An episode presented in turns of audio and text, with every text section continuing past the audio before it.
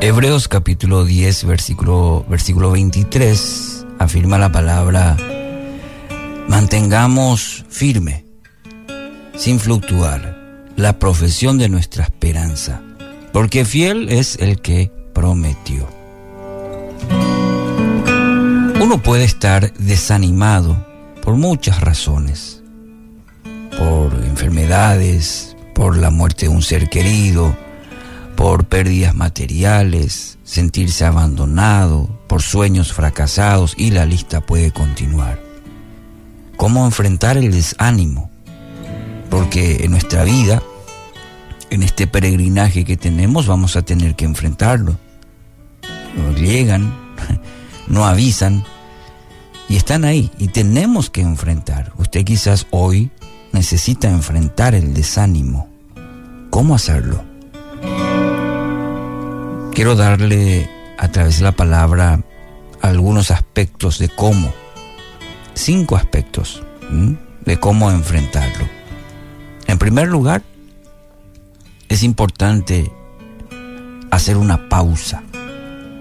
En Marcos 6:31, y como no tenían tiempo ni para comer, pues era tanta la gente que iba y venía, Jesús les dijo, vengan conmigo ustedes solos a un lugar tranquilo y descansen un poco.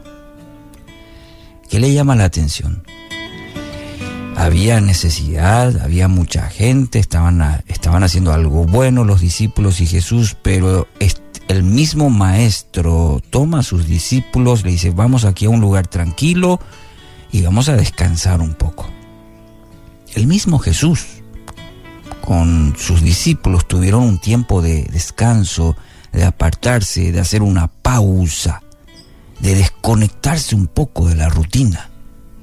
Quizás este tiempo del año mucha gente hace eso. Hay otras que dicen, no, no es necesario, hay mucha, mucho trabajo, eh, hay mucho por hacer. Mire, una manera de enfrentar el desánimo es parando, como se dice, y descansar. Eh, ir buscar un lugar tranquilo, como dice Jesús, como lo hizo con sus discípulos, y descansar un poco. Va a ayudar mucho a enfrentar el desánimo. Segundo, dígale todo a Dios, todo, todo a Dios.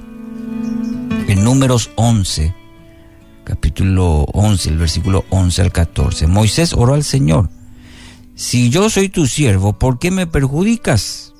¿Por qué me niegas tu favor y me obligas a cargar con todo este pueblo? Es una carga demasiado pesada para mí. ¿Qué nota en el corazón de Moisés? Que está hablando con Dios, que está derramando su corazón, todo lo que había en él. No se guardó nada.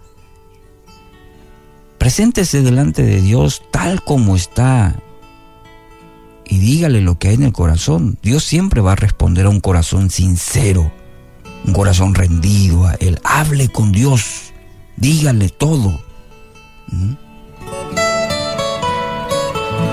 Tercer lugar, medite en la palabra de Dios.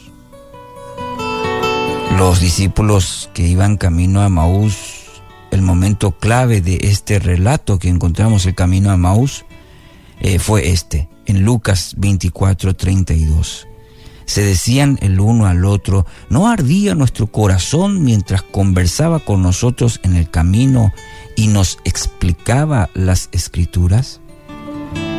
Palabra clave eh, justamente es esto, este eh, extraño que hablaba con ellos les hablaba las escrituras, las escrituras, les explicaba las escrituras. Y ahí es donde eh, ellos sentían ese, eh, ese corazón ardiente cuando, mientras conversaban. La palabra de Dios, querido oyente, es lo que le va a mantener el corazón encendido. Nos mantiene en el carril correcto.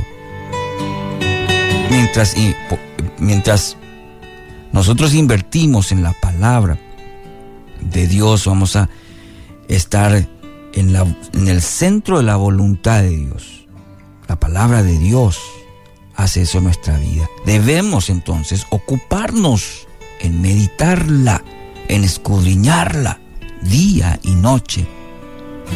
El Salmo 1 dice eso, y las bendiciones que trae eso a nuestra vida, el hecho de meditar en la palabra. En cuarto lugar, deposite toda su fe en Dios. El desánimo, ¿qué hace? Bueno, el desánimo nos hace dudar del poder de Dios. Pensamos que Dios se ha olvidado de nosotros.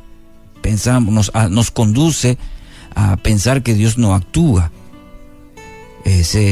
Según nuestra necesidad o según nosotros pensamos que Dios tiene que actuar para con nosotros. Pero Dios, mi querido oyente, sepa algo. Dios está obrando en su vida. Dios está obrando de manera milagrosa, poderosa, mostrando ese poder en medio de toda situación y de cada una de ellas. Mediten el Salmo 46, anótelo, Salmo 46, 1 al 3, y deposite toda su confianza en Dios. Y quinto, último, alabe a Dios. Alabe el nombre de Cristo, alabe a Dios. David tomó la decisión de confiar y alabar a Dios. Y palabra, mire, la clave, tomó la decisión. No es que sintió, él decidió. En el Salmo 42, 11, ¿por qué estoy desanimado? ¿Por qué está tan triste mi corazón? Se pregunta. Eh, hace un análisis profundo, profundo de su situación, de por qué él está desanimado, por qué está triste. Pero después dice, pondré mi esperanza en Dios, lo alabaré otra vez, mi Salvador y mi Dios toma la decisión, aún quizás del desánimo, la tristeza, dice, no, yo pondré mi esperanza en Dios y lo voy a alabar otra vez.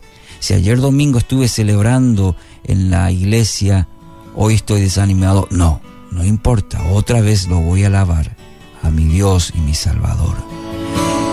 Querido oyente, le animo esta mañana a aplicar estas medidas de manera que pueda experimentar el amor, la bondad y la fuerza que viene de Dios.